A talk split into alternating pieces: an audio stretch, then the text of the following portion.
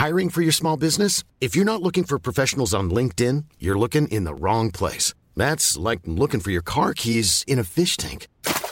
LinkedIn helps you hire professionals you can't find anywhere else, even those who aren't actively searching for a new job but might be open to the perfect role. In a given month, over 70% of LinkedIn users don't even visit other leading job sites. So start looking in the right place. With LinkedIn, you can hire professionals like a professional. Post your free job on linkedin.com slash people today. Escuchas. Escuchas un podcast de Dixo. Escuchas Linterna Mágica con Miguel Cane. Por Dixo. Dixo. La productora de podcast más importante en habla hispana.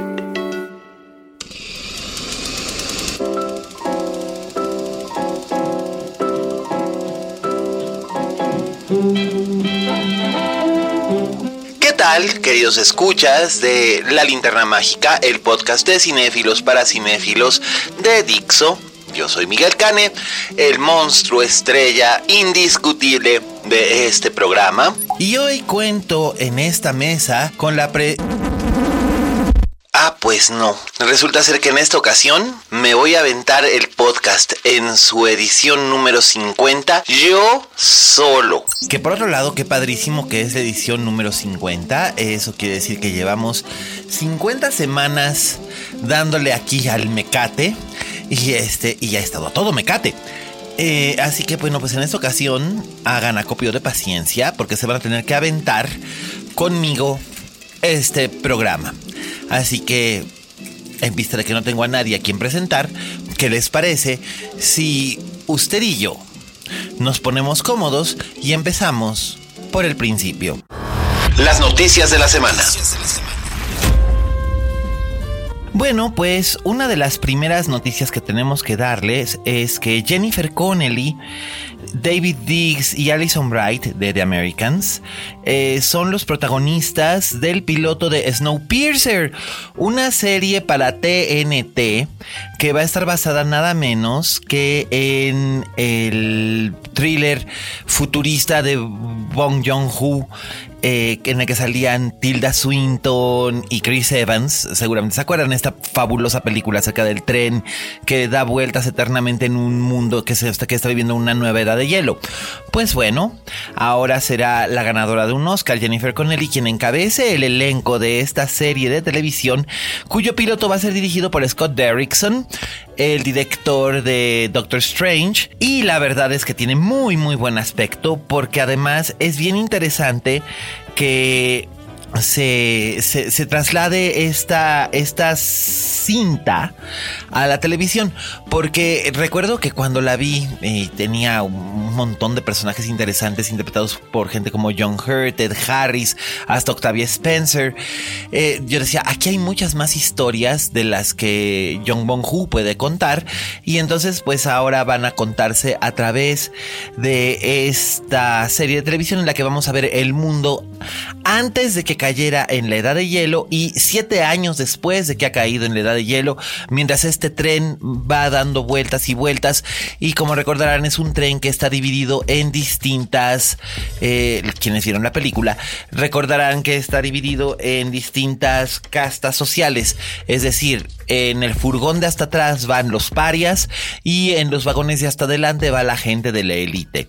No sabemos todavía qué papel va a interpretar Jennifer Connelly, pero me parece una gran, gran noticia que forme parte de este elenco. Y por otro lado, eh, sigue eh, habiendo controversia acerca de si debería eh, o no debería de hacerse más películas que fueran secuelas de películas de Pixar. por esto porque esta semana pues estrenó Cars 3, que ha resultado ser una, una verdadera sorpresa en el sentido de que si bien Cars 2 era considerada la película más inferior de toda la gama Pixar. Eh, Cars 3 como que ha recibido una recepción un poquito más cálida por parte de la crítica.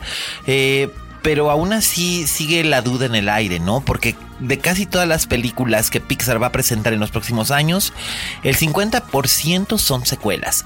Es decir, Toy Story 4, Los Increíbles 2, que es así se me antoja, fíjense.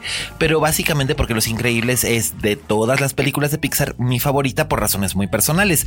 Pertenezco a esa generación que creció leyendo a Los Cuatro Fantásticos y la Liga de la Justicia y que por supuesto leyó Watchmen de, de Alan Moore de primera corrida y yo sigo sosteniendo que la verdadera versión cinematográfica de Watchmen es Los Increíbles y no la cosa que hizo Zack Snyder.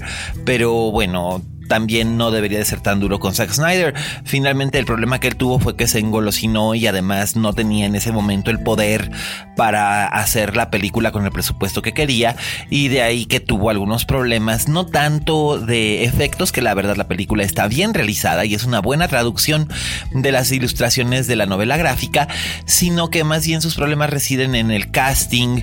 Eh, digo, Matthew Good es un muy buen actor, pero yo jamás lo hubiera puesto en el papel de Ozymandias porque ese papel realmente era para alguien como Brad Pitt o Jude Law. O no hubiera puesto Patrick Wilson en el papel de Night Owl, básicamente porque ese papel debió haberlo hecho John Cusack. O a Malina Ackerman, que es una actriz que es en realidad, en mi opinión, y esto no tiene absolutamente nada que ver con su género, lo digo desde ahora porque luego la ronda de las arpías nunca descansa y siempre vigila. Eh, no, no, no lo digo por misoginia, lo digo porque Malina Ackerman realmente ha demostrado ser una mala actriz que ha tenido muy buena suerte o un agente muy profesional porque ha conseguido papeles notables en bastantes películas, pero en realidad Malina Ackerman no es memorable en ninguna película en la que haya estado.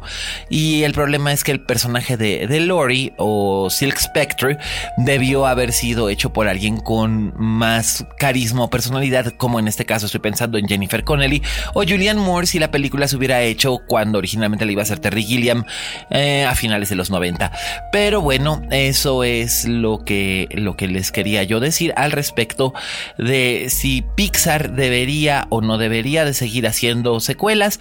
No sé ustedes qué opinen. Personalmente creo que es interesante que la franquicia ya establecida, por ejemplo Toy Story, siga creciendo. Eh, hay algunas secuelas que han sido más afortunadas que otras. En el caso, por ejemplo, de Monsters University, no es exactamente una secuela, es más bien, ni tampoco, aunque nominalmente es una precuela, yo la considero más bien como una película paralela con los mismos personajes, contando otro episodio de sus vidas, eh, pero no necesariamente conectada con absolutamente ninguna de los elementos de trama de Monsters Inc. Eh, pero habrá que ver. Por lo pronto también ya viene Coco, que esa sí me llama más la atención, pero supongo que lo están haciendo en medida de que desde que los compró Disney, están comprometidos a hacer una película que realmente les garantice una taquilla para después poder hacer una película de carácter o de tono un poco más experimental como es lo que parece que va a ser Coco o en su momento fue Wally. Así que pues vamos a ver qué es lo que va a hacer eh, Pixar en este caso, ¿no? Y por otro lado, eh, siguen corriendo los rumores de que se va a hacer una biopic de Amy Winehouse. Eh, la casa productora Working Title, que tiene su sede en Inglaterra, adquirió los derechos de la vida de Amy Winehouse de sus padres, que son quienes heredaron, pues básicamente todos los derechos sobre la transmisión de películas, sobre la vida de su célebre hija que falleció hace ya algunos años a la edad de 27. Y pues eh, todavía no existe ni siquiera un casting, pero ya se ha estado hablando de que se está trabajando en un guion para poder contar la increíble y triste historia de la muchacha blanca que cantaba como negra y que no pudo superar su trágico romance, no con el inútil del marido que tenía, sino con las adicciones. Entonces, pues es una de las películas que se está hablando que podría llevarse a cabo para 2019 y ya está causando expectación porque el culto a Amy Winehouse pese a su muerte continúa. Así que yo también tengo pues algunas, este, tengo algunas reservas al respecto. Yo no soy fan de los biopics, eh, pero si se hace bien hecha, un biopic musical bien hecho puede llegar a ser tan interesante como, como Ray, la película sobre Ray Charles, donde Jamie Foxx y Taylor Hackford hacen un estupendo trabajo tanto como protagonista y director. Si bien es muy convencional y toca todos los puntos que se tenían que tocar, estaba muy bien hecha. Eh, vamos a ver por dónde se decantan eh, los, los creadores de la película de la vida de Amy Winehouse. Lo único que parece ser que sí es un hecho es que se está pensando en que sea una directora quien haga esta película y uno de los nombres que se está barajando es por supuesto el nombre de Patty Jenkins, la directora de Wonder Woman, aunque Patty Jenkins ahora mismo está comprometida por contrato con Warner Brothers y DC Comics para realizar la segunda parte de la saga de Wonder Woman, pero no sería raro que se pudiese trabajar eh, en dos películas simultáneamente o una después de la otra, sobre todo porque la película de Amy Winehouse no va a ser un blockbuster de gran presupuesto y ciertamente la secuela de Wonder Woman después del exitazo de taquilla y crítica que ha tenido la primera parte, seguramente va a tener un presupuesto más elevado. Y bueno, estas han sido hasta el momento las noticias de esta semana. Ahora, si ustedes me acompañan, eh, vamos a nuestras reseñas que son tres. La crítica de la semana.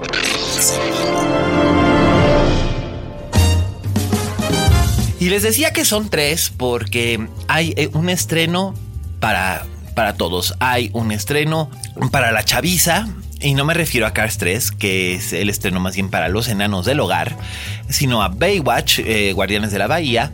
Y también hay un estreno bastante peculiar y que para mí es el más interesante de todos, que es Ella es un monstruo, la cuarta película de Nacho Vigalondo en largometraje, su segunda película en inglés, y que tiene probablemente lo que es la mejor actuación a la fecha o quizás desde Rachel Getting Married de la muy versátil Anne Hathaway. Pero bueno, vamos por partes. Primero vamos a hablar de Cars 3.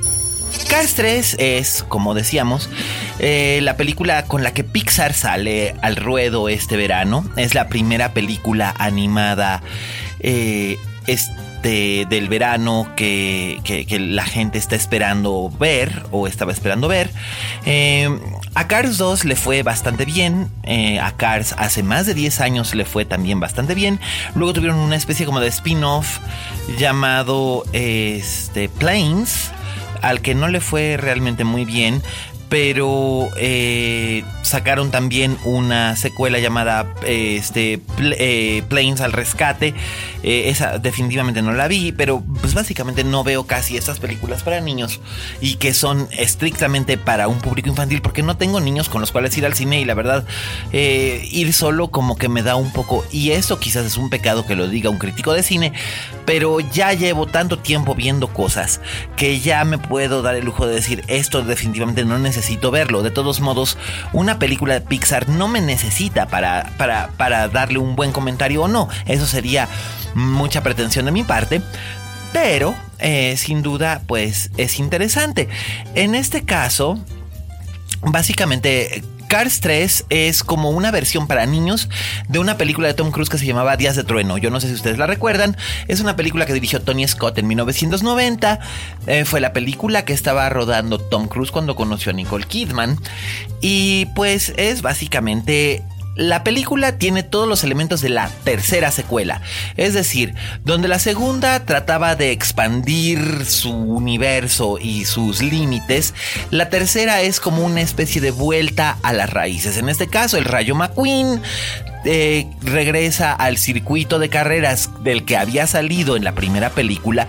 Ustedes lo recuerdan que es cuando va a dar a, Carburetor Springs en la ruta 66, etcétera, etcétera. Y bueno, pues aquí lo que hace es que se dedica a a tratar de conectar con nuevos grandes este, campeones de carreras como Jackson Storm, o como su eh, propio sponsor eh, Sterling que tratan de convencerlo de que entre en esta, en esta carrera y hay otro personaje femenino que además es latina que es Cruz Ramírez y como que los autos ya han ido adquiriendo personalidades más, más específicas. Y la verdad es que lo que se agradece es que en la película hay menos mate. Digo, yo no tengo absolutamente nada en contra del personaje de la camionetita. Pero llegó un punto en el que para mí ya era too much. Y eh, es interesante aquí ver que es un poco una especie de curva un poco más madura de lo que se presentó en la primera película, probablemente pensando en que los niños que vieron esa primera película hoy en día son adolescentes y muy probablemente van a, van a acercarse a, a esa película eh, a esta película, Cars 3, eh, con un cierto aire de nostalgia de, ah, mira, esa película que veía cuando era chiquito, a ver qué tal, que fue un poco el éxito que también tuvo Toy Story 3. Entonces, es básicamente lo que ofrece, eh, efectos visuales muy notables, mucha velocidad, mucho ritmo. Mm, el guion no tiene en realidad profundidad o, tampoco representa un dilema moral eh, o alguna historia de crecimiento como ha sucedido en otras películas de Pixar, pero creo que está bien, es una película de acción eh, tiene por supuesto su moraleja, no sería una película de Pixar si no tuviera una moraleja por ahí escondida. Y creo que la película funciona bien, por supuesto en el doblaje en español pueden ustedes escuchar a Kuno Becker haciendo la voz del Rayo McQueen, como ya es tradicional. Eh, y la verdad es que si tienen ustedes enanos en casa, ya sean sus hijos o sus sobrinos, eh, no les va a doler el codo por pagar el boleto de cine por ver 3. Es decir, no es ni chicha ni limonada, no es una película terrible, eh, tampoco es una joya, pero supongo que Pixar la saca precisamente como comentaba hace rato, con el propósito de poder eh, generar los ingresos que le permitan desarrollar películas más experimentales o más personales para sus creadores. Así que bueno, esa es nuestra reseña sobre Cars 3.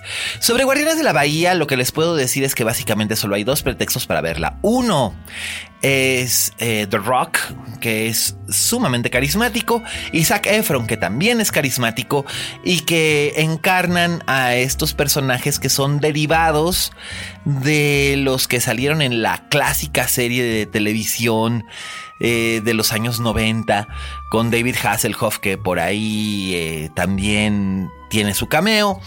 Eh, no les puedo decir mucho porque habría spoilers, aunque en realidad que se puede spoilear de lo que sabemos ya de antemano si vieron el tráiler. Es una comedia medio subida de tono, eh, muy autorreferencial, eh, un tanto groserilla, pero picante y con cuerpazos, incluyendo el de por ahí anda Belinda en un papel pequeñito. Eh, la película pues no es una porquería, todo mundo tenía miedo de que fuera a ser una porquería, no lo es. Eh, por supuesto tampoco es nada memorable y muy probablemente genere alguna secuela, pero en realidad la gente que la vaya a ver básicamente va a ir movida por la nostalgia o por la curiosidad o porque son fans de The Rock o de Zac Efron. Pero en realidad poco más hay de que la recomiende. Y bueno, claro, no faltarán las pájaras de cuenta que son fans de Belinda que también tratarán de ver si, si realmente ella sale más en la película de lo que realmente sale. Porque pues una cosa es que uno le eche mucha crema a sus tacos en la promoción y otra cosa es la realidad de lo que se ve en la pantalla. Pero bueno ahí tienen ustedes eh, otra serie más de televisión que como hechizada o como eh, los Beverly Ricos se convierte en película y resulta ser que la película en realidad no es tan buena y vamos, si uno lo piensa, en realidad la serie de televisión que la originó tampoco era la gran cosa. Así que supongo que están tal para cual. Pero bueno, ciertamente está en todos lados y es casi casi inescapable. Así es que si de verdad no tienen absolutamente nada mejor que hacer y no quieren ver Wonder Woman por tercera vez, bueno, pues pueden ir a ver esto y por lo menos desconectar el cerebro y reírse un rato. Después van a sentirse un poco culpables de haber tirado dos horas de su vida a la basura. Pero ¿quién es uno para criticarlos por eso cuando yo también, Dios lo sabe, lo he hecho? Así que bueno, esa es nuestra reseña de Guardianes de la Bahía. Y ahora sí llegamos al plato fuerte, al filetito. a la reseña que realmente me interesa compartir con ustedes. Me refiero, por supuesto, a la película Ella es un monstruo, Colossal, del director español eh, Nacho Vigalondo, protagonizada por Anne Hathaway, Jason Sudeikis, Dan Stevens y Tim Blake Nelson. La película en realidad, yo creo que Cinepolis Distribución, que son quienes la trajeron a México, en realidad tienen algunos problemas para venderla porque no, no le van a dar al clavo, pero es el mismo problema que, que tuvo la película en Estados Unidos para venderse. Y es que es muchas cosas, pero en realidad no es todo lo que parece, lo que la hace inclasificable, aunque la película en realidad es el estreno más interesante de la semana.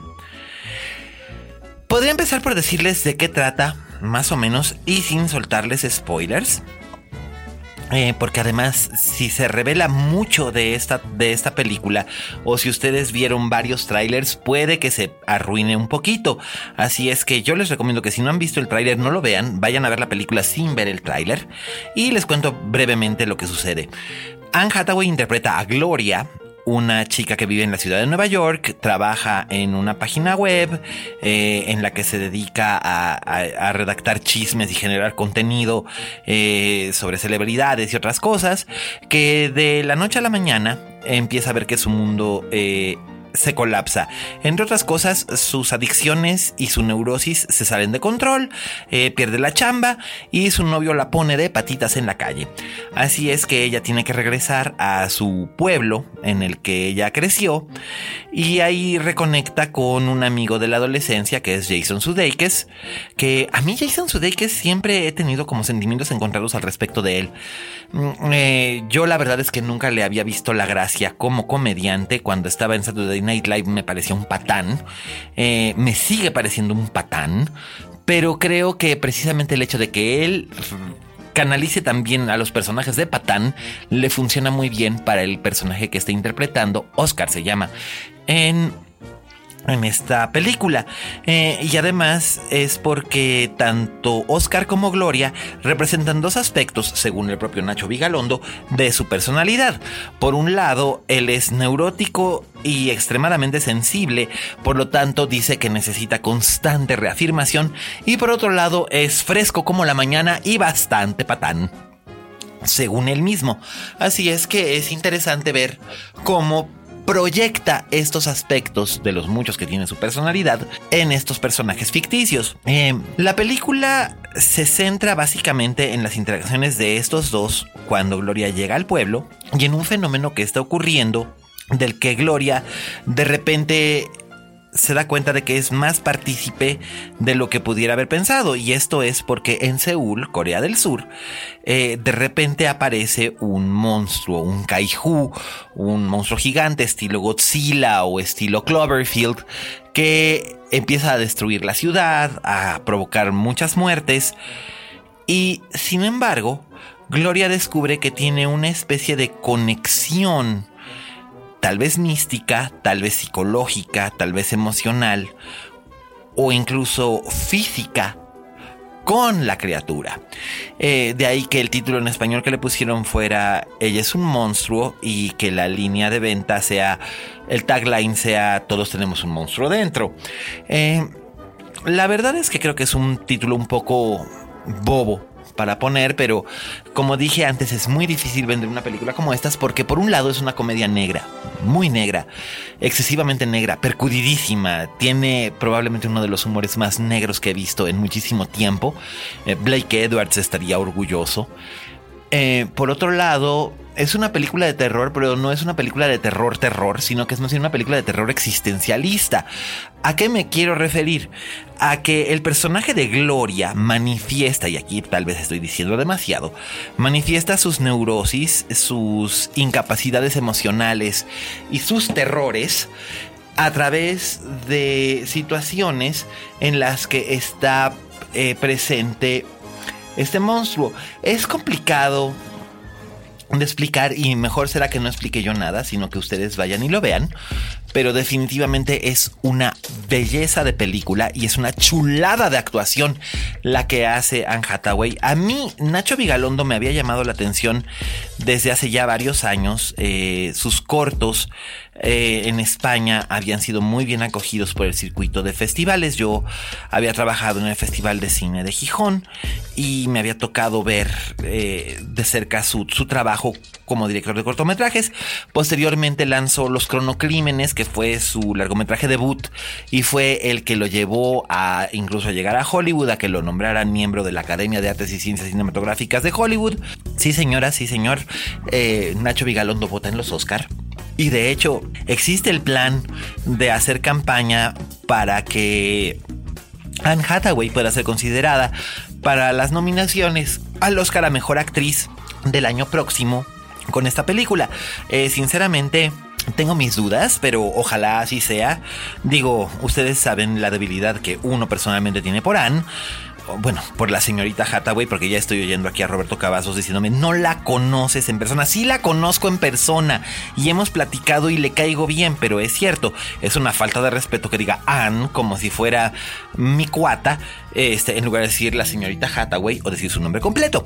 Eh, pero bueno, ustedes conocen mi debilidad por esta actriz, así que nada más me gustaría que verla competir eh, en los Oscar por esta interpretación porque la verdad es que es una interpretación muy sui generis en una película completamente fuera de lo convencional. Entonces sería interesante ver cómo este personaje que es una mujer neurótica, drogadicta, atormentada, irresponsable, extrañamente tierna y vulnerable y al mismo tiempo sumamente fuerte y hasta violenta, eh, puede resonar con los votantes de la academia. Pero bueno, ese es un sueño de opio y, no sé qué es lo que vaya a ocurrir. Lo que sí sé es que la película ya se estrenó aquí, eh, no estrenó con muchas copias, así es que si ustedes la quieren ver, van a tener que ir a buscarla porque va a pasar lo mismo que pasó aquí en México con los cronocrímenes. Eh, que más bien tiene cierto seguimiento de culto. En España fue un exitazo, en Estados Unidos llamó mucho la atención, pero aquí en México como que no se le dio la distribución pertinente y este Open Windows y Extraterrestre ni siquiera se estrenaron aquí en México pero realmente vale mucho la pena que ustedes se asomen al trabajo de Nacho Vigalondo. Eh, Anne Hathaway siempre es una garantía, también lo es Tim Blake Nelson, Dan Stevens, el de Downton Abbey, La Bella y la Bestia. Eh, en realidad, aunque su participación es breve, es sustanciosa. Y Jason Sudeikis, la verdad es que a mí sí me sorprende, porque como dije antes, me parece una mezcla entre un papanatas y un patán, pero Dios realmente sabe cómo interpretar a un papanatas y a un patán. Así es que no puedo decir mucho más, excepto que vayan, disfruten y vean ella es un monstruo. Eh, me manden sus comentarios con el hashtag linterna mágica si les gustó. Eh, yo publiqué una reseña en sopitas.com. La pueden encontrar en línea. Y comentemos al respecto de qué les parece esta inquietante, interesante y poco convencional película. Y ahora les voy a pedir que por favor aplaudan muy duro donde quiera que se encuentren ustedes, así como si estuviera yo leyéndoles Peter Pan y ustedes tuvieran que aplaudir para que no se mueran las hadas. Eh, pero en este caso es para recibir a nuestro colaborador que viene desde la Perla de Occidente, por supuesto me refiero a Raúl Fuentes con su gustada sección Oye Fuentes. Y en esta ocasión Raúl nos va a hacer un update, un recap y nos va a poner eh, en antecedentes de cómo vamos con el revival, la continuación de Twin Peaks de David Lynch, que básicamente ya tuvimos que aceptar que son 18 horas o van a ser 18 horas de David Lynch en estado puro. Eh, francamente eso es, a mi modo de ver, algo inexplicable, pero Raúl en realidad le echa los kilos porque no conozco a nadie que sea más fan de David Lynch que él, ni yo mismo, damas y caballeros. Así es que dejemos que Raúl nos platique acerca de qué es lo que ha estado ocurriendo en el pueblo de Twin Peaks, tal y como lo podemos ver en la plataforma digital Netflix todos los lunes. Adelante, Raúl. Oye, Fuentes. Hola, ¿qué tal? Esto es Oye Fuentes, el espacio que Miguel Cane me brinda en la linterna mágica. Yo soy Raúl Fuentes y a mí me encuentras tanto en Twitter como en Instagram como arroba Oye Fuentes. Y oigan, pues hay que seguir platicando de Twin Peaks, esta serie de televisión que regresa en su tercera temporada después de 26 años. Ya por fin pudimos ver una tercera parte de la serie. La tercera temporada constará de 18 episodios y ya se transmitieron 6. Habíamos hablado eh, Miguel y Roberto Cavazos y un servidor acerca de los dos primeros episodios que fueron los que se soltaron, que crearon muchísima expectativa.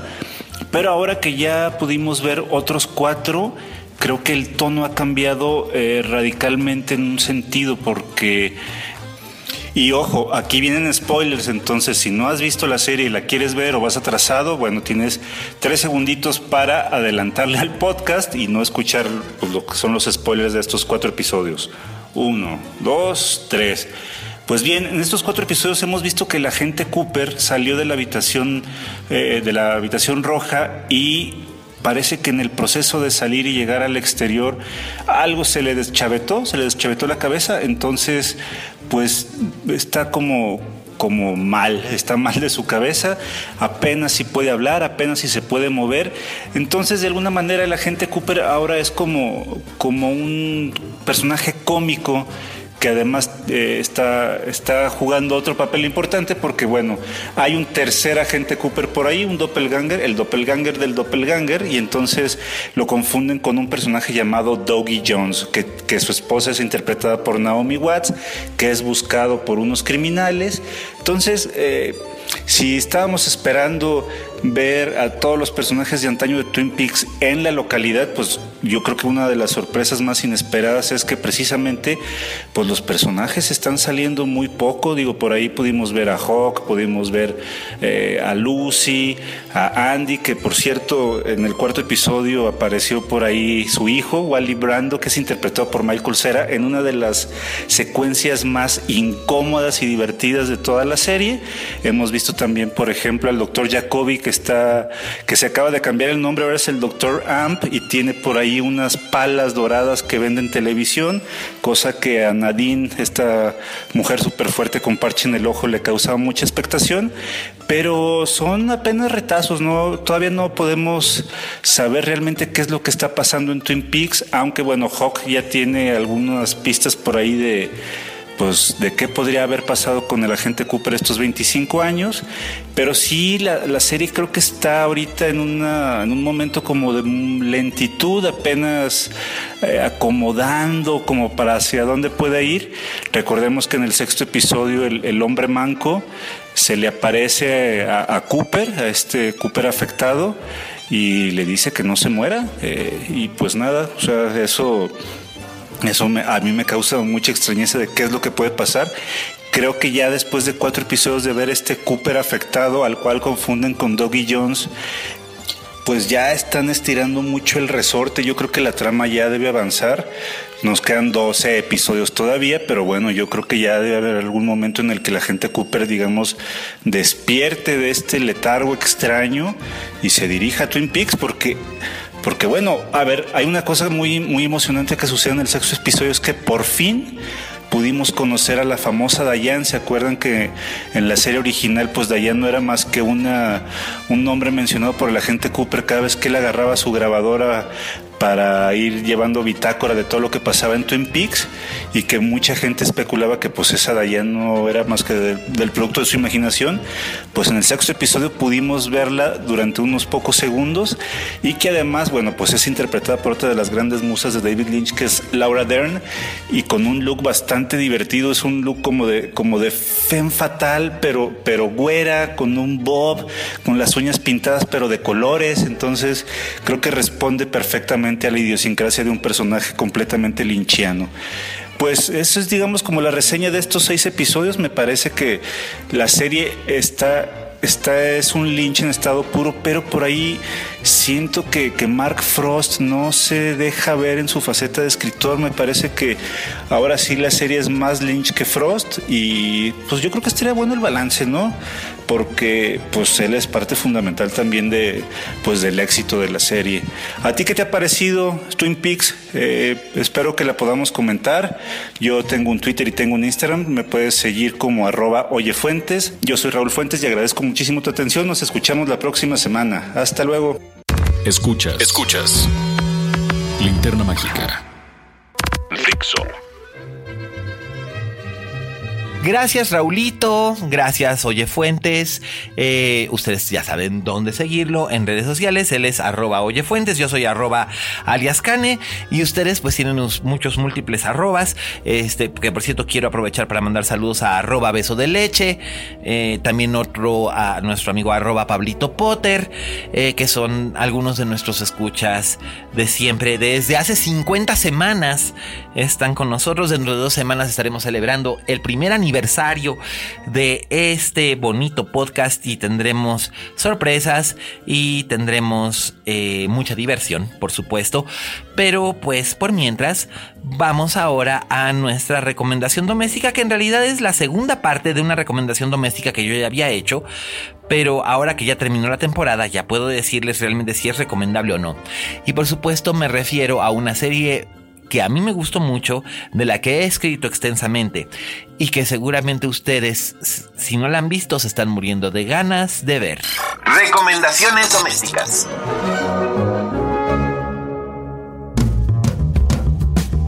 Nuestra recomendación doméstica de esta semana es, eh, ahora sí, ya la temporada completita de 10 capítulos de The Handmaid's Tale, eh, que les he estado hablando de ella con bastante fruición y pasión, porque la verdad es que desde hace muchos años me gusta porque leí el libro siendo muy chico.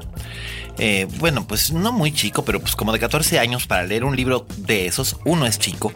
Y después eh, fui y sigo siendo admirador de la película escrita por Harold Pinter eh, sobre la novela de Margaret Atwood, dirigida por Borges Shondroff y protagonizada por Robert Duvall, Faye Dunaway, Aidan Quinn y por supuesto Natasha Richardson. Que yo sé que hay mucha gente que le parece sencillamente ridículo que, que, que uno sea fans, así en plural, de, este, de Natasha Richardson, pero siempre lo fui. No lo pude evitar. La primera vez que vi a Natasha Richardson dije, ¡Ah! ¿qué es esto? Y mi corazón ya no fue mío. Y de hecho tuve la, fortuna de demostrarle que sí era fans porque la vi dos veces haciendo cabaret en Broadway de esto hace casi 20 años. Y me fui a plantar afuera del teatro para tomarme la foto con ella y para que me autografiara el libro de la obra y absolutamente todo eso. Y maldito libro de la obra que me costó casi 30 dólares en su momento hace 20 años. Eh, pero, ¿qué les puedo decir? Uno ama lo que ama y, y, Natasha Richardson, pues para mí era sencillamente entrañable.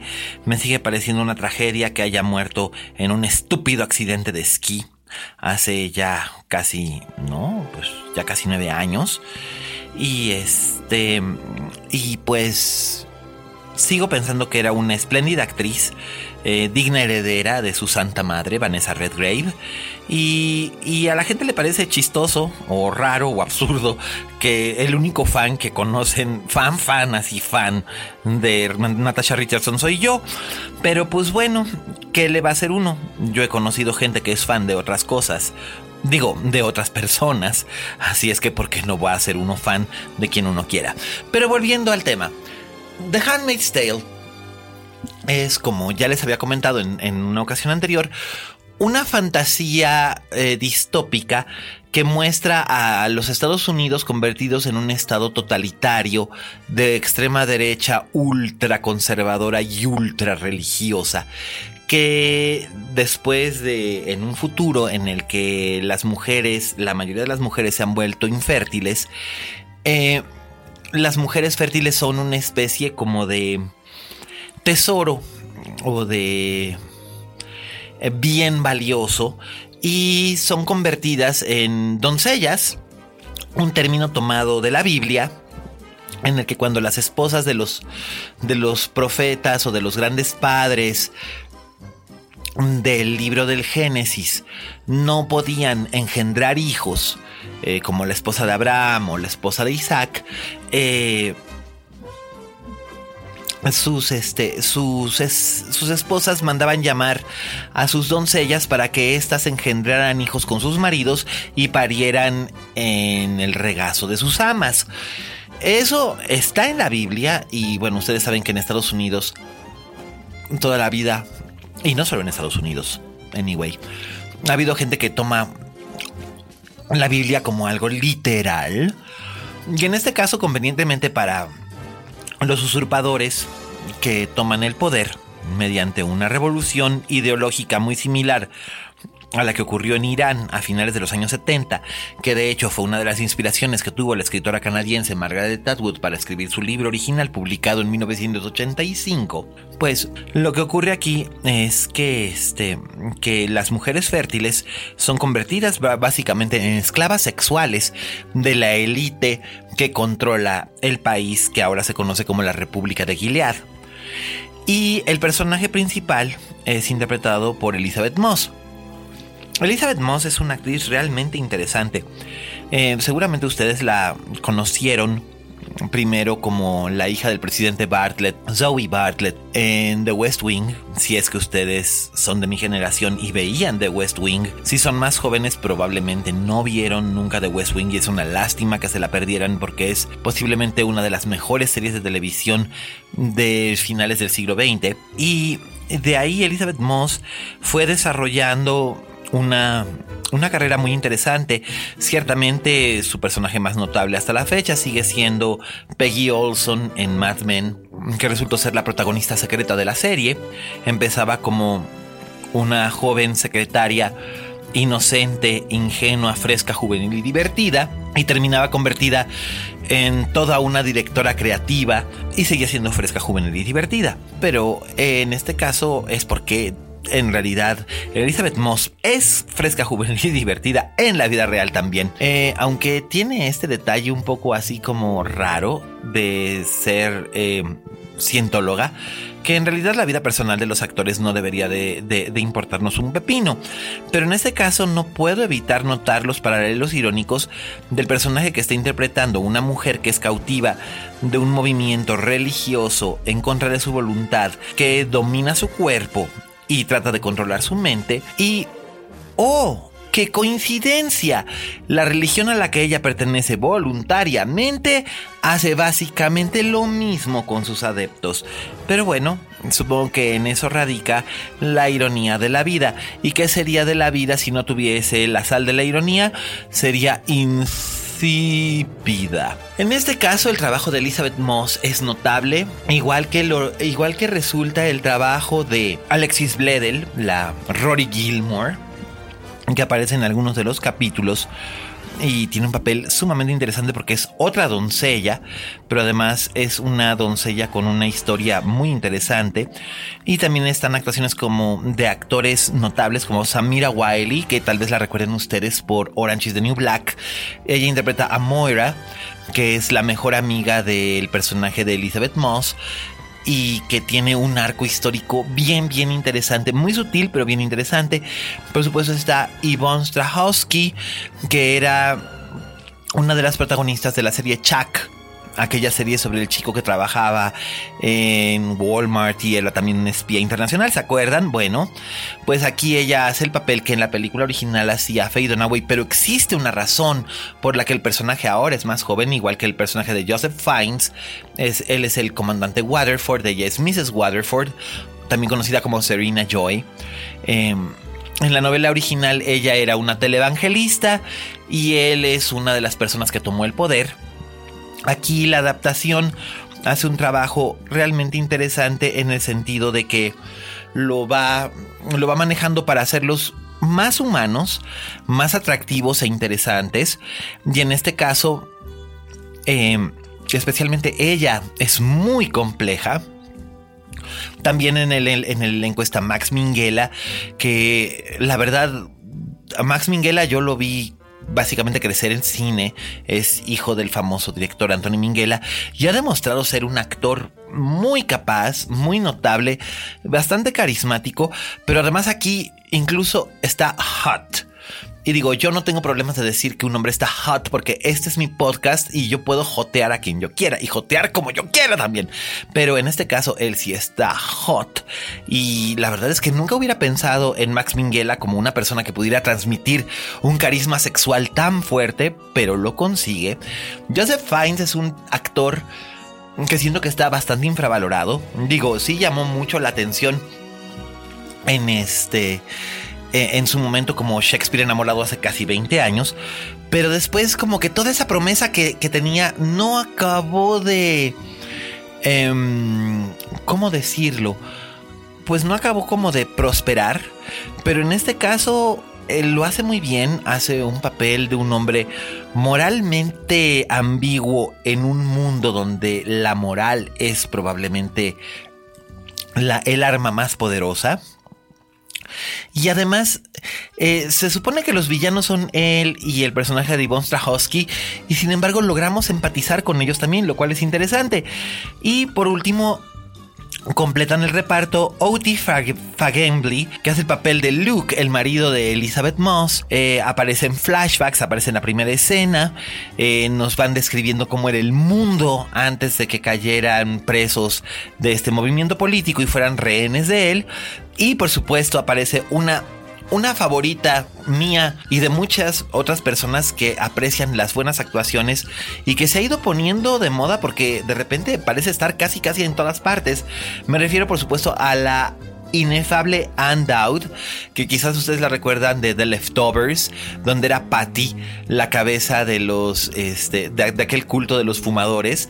Bueno, pues aquí ella hace el papel de Aunt Lydia o tía Lidia, que es una de las, digamos, gestoras de todo este movimiento de las doncellas y sin embargo ella hace un trabajo realmente notable es este porque es empática. En realidad aquí los personajes están obligados a hacer cosas terribles por las circunstancias en las que se encuentran. No hay ni buenos ni malos.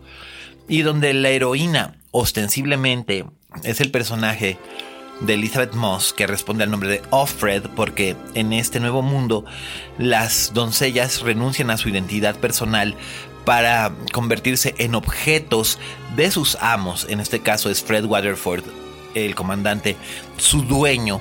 Entonces ella es off Fred, es una propiedad. Esto es una cosa espantosa decirlo de esta manera y decirlo de un modo tan racional, pero ahí lo tienen.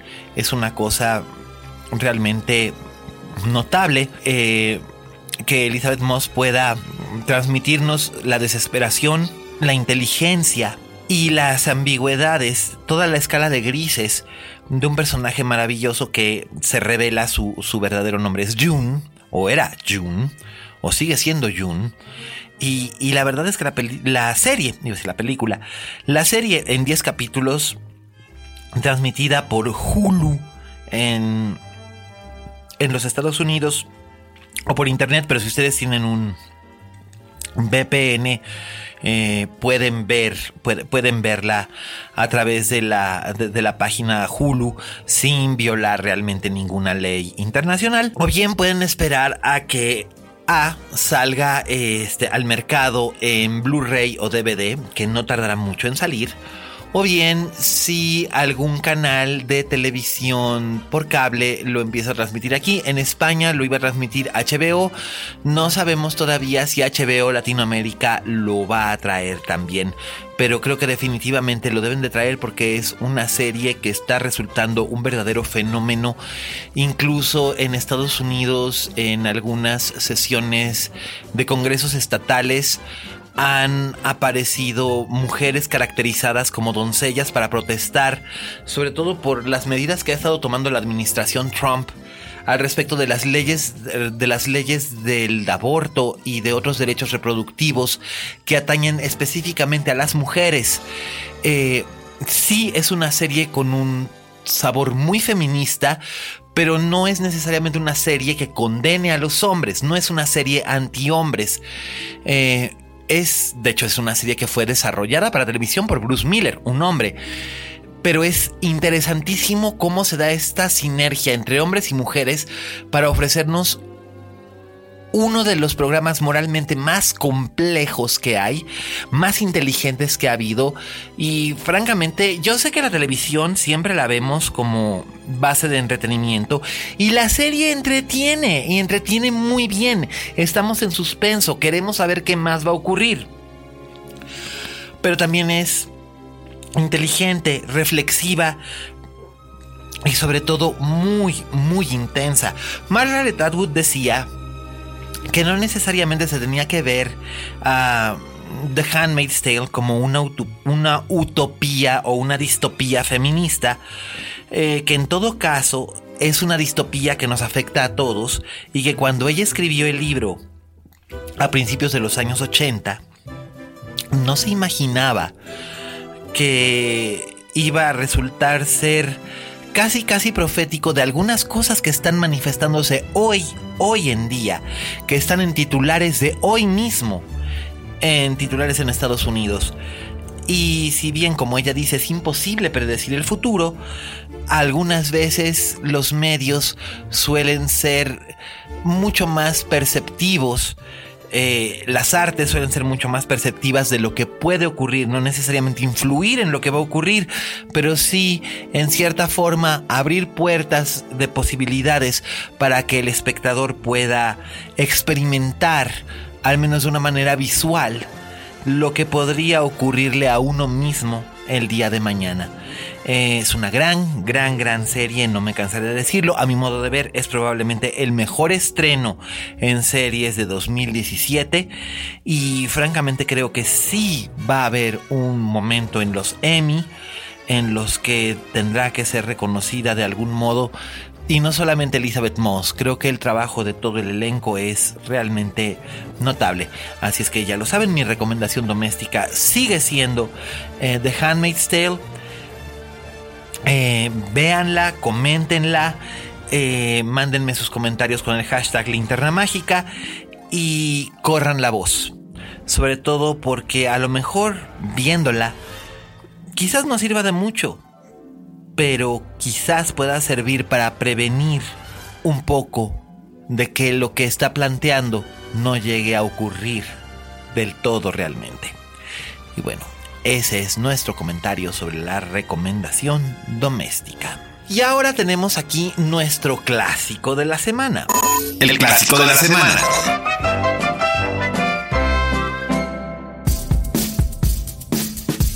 Como estoy aquí solito y no tengo quien me dispute, voy a hablar de una de mis películas favoritas, porque me encanta, porque además eh, creo que es eh, también oportuno hablar de ella, ahora que estábamos hablando o estaba hablándoles de, la, de la distopía feminista de Margaret Atwood en The Handmaid's Tale, o bueno, no distopía feminista, pero sí una distopía humana.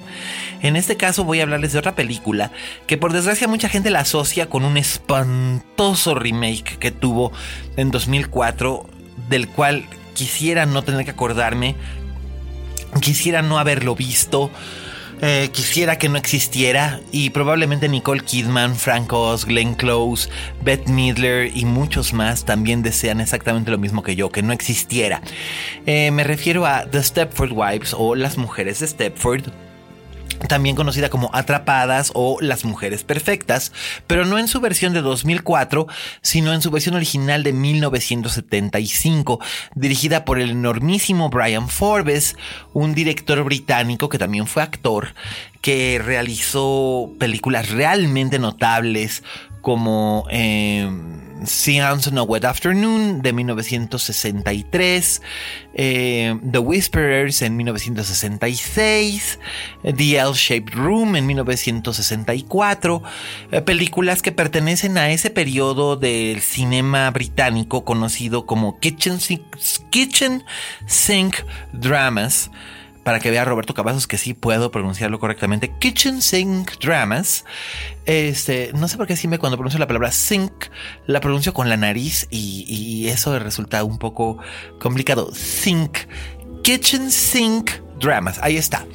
Eh, que eran películas que trataban acerca de temas domésticos o realistas en la vida de la, gente de Inglaterra en los años de la última posguerra.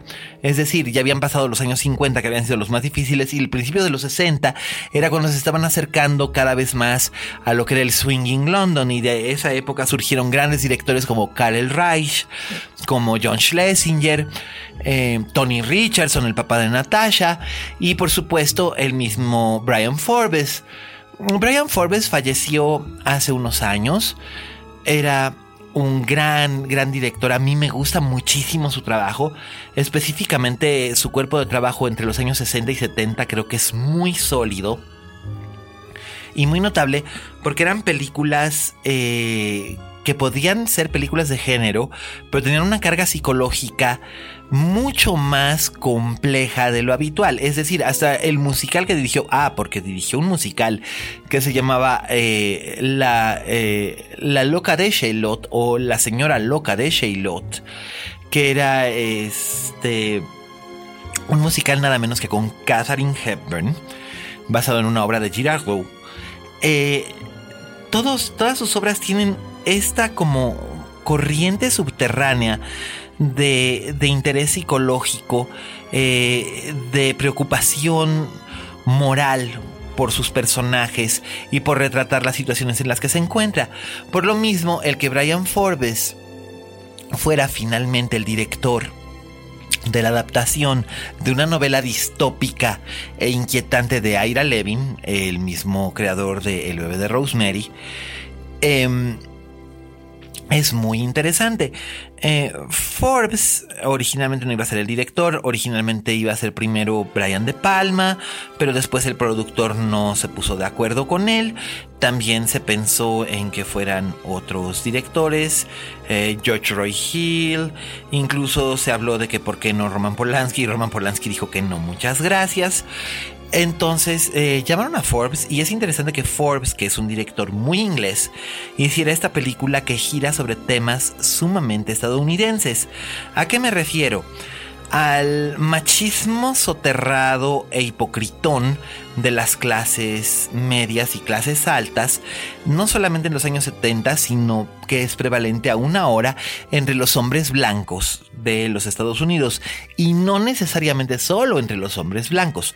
Pero bueno, a esto es a lo que me refiero. La película es protagonizada por dos actrices que en ese momento eran nombres muy reconocidos en el panorama hollywoodense hoy en día ya no son tan recordadas más que por gente como yo que soy completamente un freak del fandom de, actores y actrices que hoy en día ya, ya están retirados o ya murieron. En este caso me refiero a la hermosa Catherine Ross que quizás ustedes recuerden como Elaine en esa anomalía, y por anomalía no quiero decir defecto, sino fenómeno, de Mike Nichols llamada El Graduado. Y Paula Prentice, que eh, a principios de los años 60 había sido la sensación porque era una actriz de un metro ochenta de altura con un piernón loco que eh, básicamente destacaba en comedias románticas al lado de gente muy alta como Jim Hutton o Rock Hudson, pero que también tenía cierta habilidad como actriz dramática y esto se puede ver en una película de Alan J. Pakula que se llama El último testigo o The Parallax View, donde interpreta a una periodista que teme por su vida porque junto con Warren Beatty fue testigo de un asesinato político. En este caso, eh, Paula Prentice y, Catherine Ross son las protagonistas de esta historia basada en una novela de Ira Levin, en el que, por cierto, se han, se han hecho muchos paralelos entre esta, esta historia y Get Out, el exitazo sorpresa de principios de año de Jordan Peele, que por supuesto Jordan Peele tomó todos estos elementos. Eh, prestados de las obras de Ira Levin, al que obviamente reconoce como una influencia, y es la historia de Joanna Everhart, que es Catherine Ross. Es esta actriz que, que diga, perdón, de que es Catherine Ross, es esta señora que, perdón, 5432. Es la historia de Joanna Everhart, que es eh, Catherine Ross, que es un ama de casa que se muda de la ciudad de Nueva York a un suburbio elegante y residencial en Connecticut, que por supuesto, ¿quién iba a notar un pueblo eh, lleno de personas raras en Connecticut donde puedes vivir durante 25 años en la misma casa y nunca ver a tus vecinos? Eh, en este caso, ella se muda al pueblo con su marido y sus dos hijas pequeñas y nota algo que la perturba y es el hecho de que en plena década de los 70, que es probablemente el hervidero de la segunda ola del feminismo y del movimiento de la liberación femenina, las mujeres de la ciudad, del pueblo, están obsesionadas con los quehaceres domésticos y con su apariencia, pero no tienen ningún tipo de interés en cualquier otra cosa eh, que no sea eso. Es decir, son amas de casa perfectas, madres perfectas eh, y figuras perfectas. Son bellísimas, parecen salidas de un comercial de shampoo. Pero no tienen ningún interés absolutamente acerca de nada más. Esto, por supuesto, a los personajes de Paula Prentice y de Catherine Ross les provoca inquietud y tratan de descubrir qué es lo que está ocurriendo. Si yo les cuento un poco más acerca de esto, probablemente se los spoileé, pero lo cierto es que es muy inquietante porque lo más inquietante de todo es que no sabemos realmente qué es lo que está pasando. No sabemos, y eso es algo que es casi casi una rúbrica emblemática en las obras de Ira Levin. No sabemos si la protagonista está perdiendo la razón o si lo que está ocurriendo en torno a, en torno a ella es real. Porque como llega a decir el propio personaje de Joanna Everhart, si tengo razón, si estoy loca, no tengo razón. Y si tengo razón es peor que si estuviera loca. Y es verdad, eh, es, es, es, abominable lo que los hombres de la comunidad le están haciendo a sus esposas. Y curiosamente no está muy lejos de, de situaciones que hoy en día también están ocurriendo. La película se hizo con un presupuesto razonable, tuvo un éxito de taquilla mediano y se convirtió en una gran película de culto y de medianoche desde los años 70 hasta la fecha. Eh, sobrevivió incluso al horrible pero de verdad horrible remake que le hicieron eh, a principios de los 2000 y Francamente creo que es interesante buscarla, está disponible en DVD, eh, buscarla, acercarse a ella, verla, encontrar en ella eh, ciertos detalles que nos hablan de una cultura que pensamos que ya no existe, pero que en realidad sigue muy vigente. Eh, y admirar no solamente el trabajo de estas dos espléndidas actrices, sino del gran director que era Brian Forbes, que nos provoca escalofríos y nos provoca ansiedad, no en escenas en la oscuridad, sino a plena luz del día, en escenarios realmente bonitos y luminosos, cosa que Jordan Peele supo cómo aplicar en su estupenda Get Out. Así es que pues esa es mi recomendación como clásico de la semana. Y hablando de clásicos, eh, quiero hacerles aquí un anuncio de algo especial que pronto vamos a tener aquí en la linterna mágica y en Dixo. Eh, a sugerencia de Dani Sadia. Creo que ya había comentado yo algo al respecto de esto, pero ahora sí ya es algo mucho más específico y concreto. Vamos a tener una serie de podcasts especiales que van a ser una especie de spin-off del clásico de la linterna mágica, que van a girar en cuatro episodios cada uno acerca de la producción, creación, eh, filmación, estreno e influencia posterior de algunos grandes clásicos de la cinematografía. Como es natural, Dani Sadia, el director de Dixo, me dijo que quería que yo tacleara esta tarea, empezando con la que ustedes, si en algo me conocen, saben que es mi obsesión, que por supuesto es la película de Roman Polanski, El bebé de Rosemary. Así es que ya estamos en preparativos para hacer cuatro episodios especiales que girarán acerca de todos estos elementos del zeitgeist que rodeaba el rodaje de esta película, de cómo Ira Levin compuso esa extraordinaria novela que cumple 50 años este año de su publicación y sin embargo sigue siendo un libro que no ha envejecido realmente como una de las mejores novelas de suspenso de la historia. Y cómo fue que Mia Farrow se convirtió en una estrella de cine, entre muchos otros elementos. Así es que todo eso se los vamos a estar contando a través de estos micrófonos próximamente aquí en Dixo. Quiero agradecer nuevamente a Aldo, a Vero, a Dani, a Mimo y a Fede, que es el santo que se encarga de hacer todo el trabajo de postproducción de este programa. En esta ocasión no te traje a dos, este, no te traje a dos compañeros agoreros para que fuera tan difícil como el de la semana pasada. Gracias por estar con nosotros a lo largo de estos 50 primeros podcasts. Pronto celebraremos nuestro primer aniversario. De verdad estoy sumamente agradecido con ustedes y es un placer estar ante este micrófono. Yo soy Miguel Cane, mi Twitter es arroba alias Cane. Y recuerden, como dijo la Betty Davis, en este negocio si no tienes fama de monstruo, no eres una estrella. Hasta la próxima. Hasta la próxima.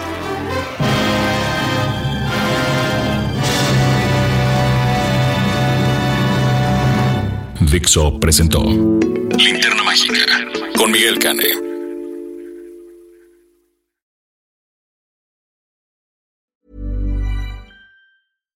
Hi, I'm Daniel, founder of Pretty Litter. Cats and cat owners deserve better than any old-fashioned litter. That's why I teamed up with scientists and veterinarians to create Pretty Litter. Its innovative crystal formula has superior odor control and weighs up to 80% less than clay litter. Pretty Litter even monitors health by changing colors to help detect early signs of potential illness. It's the world's smartest kitty litter. Go to prettylitter.com and use code ACAST for 20% off your first order and a free cat toy. Terms and conditions apply. See site for details.